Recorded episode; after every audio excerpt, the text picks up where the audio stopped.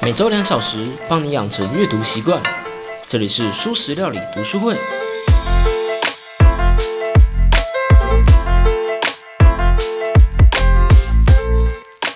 在研究人类历史时，有一个既老又经典的问题，那就是为什么西方人或者说欧洲人这么特别？从科学、哲学到工业革命，为什么起源总是发生在欧洲？欧洲到底有什么特别的？为什么16世纪时是欧洲渡海殖民的美洲，而不是美洲原住民划着独木舟殖民欧洲呢？Hello Hello，大家好，我是主角小 P，我们来聊聊我这几周看完的经典之作——贾德·戴蒙的《枪炮、病菌与钢铁》这本书。欧洲人到底特别在哪？可以说是一个嗯，每个研究人文相关学科的专家一定会思考到的一个问题。当然，我们不是要成为专家啦，我们只是爱思考而已，对吧？所以，我们来简单分析一下两边的差异，来想想这个问题几个可能的答案。第一，可能是人种的差别，这个我觉得没什么好谈的。为什么欧洲人这么特别？这是一个复杂的问题。想要在复杂的问题中找到一个唯一解，可以说是人类的一个特点和通病，把一切都说成是人种差异，我觉得在我看来是很不负责任的说法。很明显过于简单了。我认为人种之间固然是有点差异的，嗯，装作完全没差，可能是一种稍微有点盲目的伪善。可是至少在智力上，以目前的发现，我们可以说是差别不大，或者说学术点统计上不显著。况且，真要说的话，采集社会的每个个人是要比农业社会的每个个人运用更多的智力的。由于无法专业化嘛，所以采集社会的每个人都是通才，他得要同时会打猎、会识别植物、会编织等等等等等等多项技能。只会一项技能的专才是难以在采集社会中存活的。简单来说，采集社会里不聪明的人很容易被淘汰。环境会更多的去筛选智力，而农业社会则更多是筛选对特定传染病有没有抵抗力。这个我们后面还会再提到。当然啦，这个说法是有一点盲点的，那就是如果是智力比较高的人种才能先从采集转变成农业呢？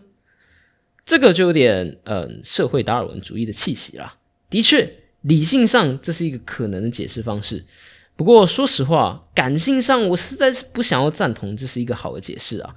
我自己本身也不想去嗯认同这样的解释。当然，除非呃有一些完全科学上没有否定一没有那个周旋的一那个那个空间的解答上说出来是这样的话，到时候我可能才会接受这样的呃解释是值得赞同的。好，我们来说第二个可能。第二可能是思想和技术的差别，可能在一个非常随机的情况下，哲学在希腊萌芽了，借此衍生出了科学和宗教。这些原因使得这群人发展出了枪炮、病菌以及钢铁，所以欧洲人可以征服世界。另外一本书啊，《The Weirdest People in the World》这本书就比较偏向在解释思想的差别。在有意无意下，宗教和个人主义导致了欧洲的崛起。不过这边就不说太多了，之后有机会再跟各位聊聊。可是仔细想想的话，这个感觉更接近是静音，而非是终极解答。没有错，是科学和宗教让这群人可以有枪炮、病菌和钢铁，进而征服世界的。可是这是一个可以再往前问的问题，就是为什么他们可以发展科学和宗教，其他地方却没有？所以第三种可能，也就是这本书所提倡的可能性就出来了。三环境的区别，并不是欧洲人特别，而是欧洲这块大陆特别。这本书呢，我会分成两集来说。嗯，其实说实话啦，这本书的重点并不算太多，可是作者用了非常大量的数据和案例来证明自己的想法。啊，不过我不是来说服你，这是真的嘛？然后我也不是很想要把那么多的这案例全都讲过一遍，所以如果你有兴趣的话，你可以自己去买这本书来翻翻它里面的数据和案例。我只是来告诉你，这世界上有一个这样的想法，你觉得如何？跟我讨论看看吧。所以呢，这本书的两集我会分成这样子：第一集先跟大家聊聊书名《枪炮、病菌与钢铁》这三个东西是如何让欧洲人来占据优势的；第二集再来说说这个最终解，就是环境是如何影响这些静音的，使得环境的影响甚至比人种和思想还要巨大。好，我们先来说说第一个。在第一眼看到这本书的时候，我觉得书名好怪，就是“病毒”这个词为什么会在书名当中呢？我们来想说枪炮和钢铁嘛，哦，所以书名应该是在说欧洲人如何靠这些来征服世界的吗？可是我看到了病毒，Why？病毒不是摧毁文明的吗？毕竟。呃，我们想到病毒，想到的就是像什么黑死病啊，在中世纪几乎毁了整个欧洲啊之类的事情。但是实际上，没错，这是真的。但是在殖民的期间，病毒其实是比枪炮还要更厉害的武器。怎么说呢？那个时候又没有毒气弹嘛，然后也没有什么病毒方面的东西嘛，对病毒的研究还没有到很多，人们甚至可能还不知道自己身上有病毒。但是就仅仅仅只。就就算如此，病毒依然是比枪炮还要更厉害的武器。怎么说？在十五世纪的时候，欧洲试图去殖民美洲，那时候就发生了一些惨烈的事件。固然啊，当时候当时的西班牙人凶狠手辣的杀了不少的美洲土著。可是随着他们越往内陆侵略，他们发现，要不是国王刚驾崩，就是全村没有剩几只猫了，形同鬼城一样。为什么？为什么会这样？答案是天花。在一五二零年的时候，有一个奴隶在古巴感染了天花后，来到了墨西哥，结果就造成了大量传染，半个阿兹提克帝国的人口都死于这次的感染。更神奇的是，这传染病只伤美洲土著，却放过了所有的西班牙人。那时候的人们肯定是讲着啊，就好像上帝要灭阿兹提克一样啊。到了二十，到了大概十一年后，也就是一五三一年的时候，西班牙的殖民者皮塞罗就只凭了一百六十八个西班牙人，就征服了几百万人的印加帝国。当然，枪炮和马匹也是这么做的，也是他可以征服的原因之一啊。不过呢，早皮塞罗几年到达的天花才是真正的重大原因。他不但杀了印加帝国大部分的人民，也带走了当时的国王。这使得整个王国群龙无首，处于内战状态，所以西班牙才仅凭一百六十八个西班牙人就去征服了几百万人的印加帝国。西班牙人呢，一踏上这一块崭新的新大陆，就带来了天花、麻疹、流感、鼠疫、疟疾、白喉、斑疹伤寒、霍乱等等等等等等的病毒。而这些有意无意的病毒大军，比那些骁勇善战的西班牙士兵。还要早一步攻略了美洲内陆，可是问题来了，为什么是欧洲人带来了恐怖的病毒袭袭美洲，而不是美洲的病毒毁了欧洲一半的人口呢？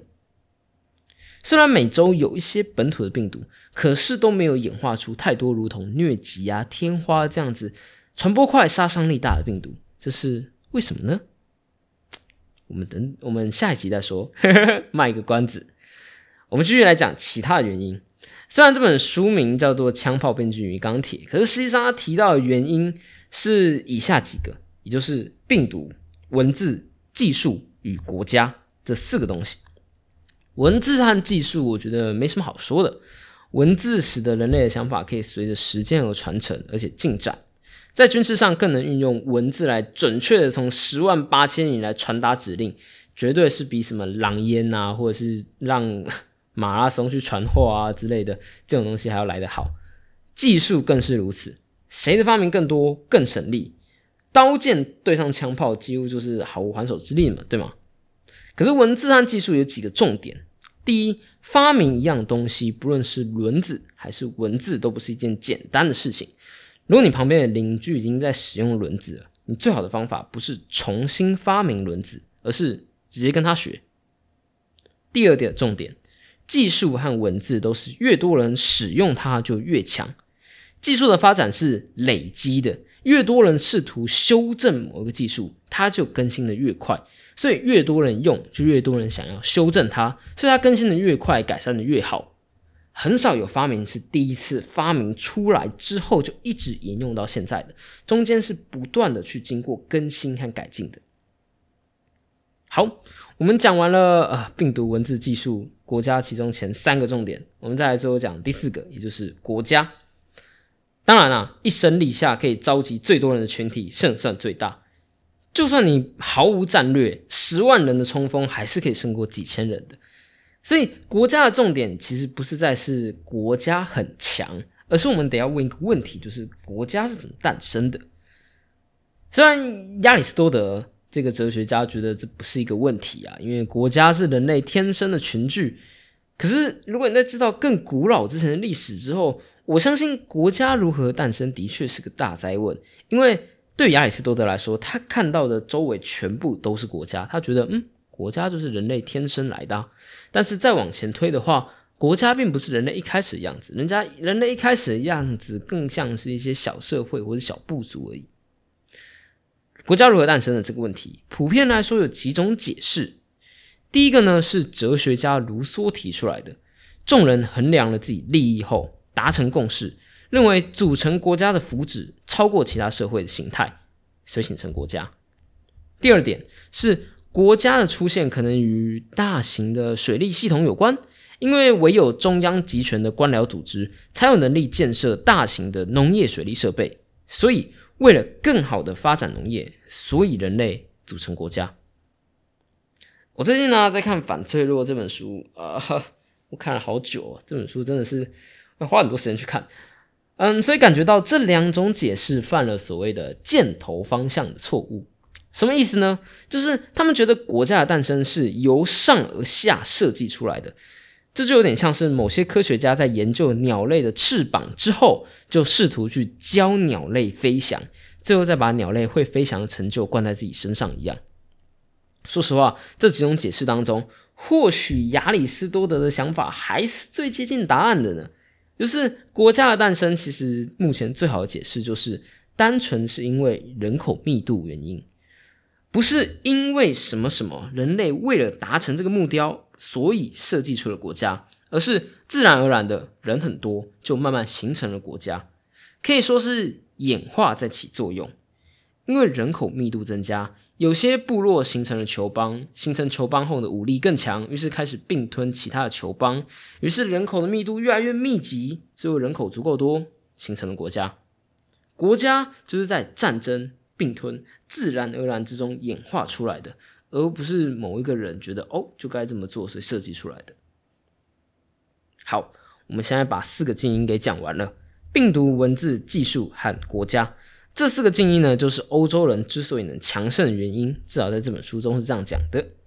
可是我们留下了一些问题，就是为什么美洲没有发展出强悍的病毒？为什么没有形成国家的体系？为什么当欧洲人侵略美洲的时候，美洲有些地方甚至连轮子都还没有发明出来？如果说病毒、文字、技术和国家都是欧洲强盛的精英，而终极的原因是环境，就是我们一开始讲的，那环境是如何导致欧洲可以发展出这些东西的呢？而且一个蛮特别的点就是。欧洲的大部分地区都比美洲的各个地区都还要来的进步。如果你说欧洲只是有一个国家特别强，那就算了。但是欧洲整个地区都比美洲还要好，为什么？这个呢，就是下集的问题啦。让我们稍微卖个关子。好，今天的节目大家就到这啦。如果你喜欢我的节目的话，请订阅、按赞、五星分享我的节目。我们下集再见啦，拜拜。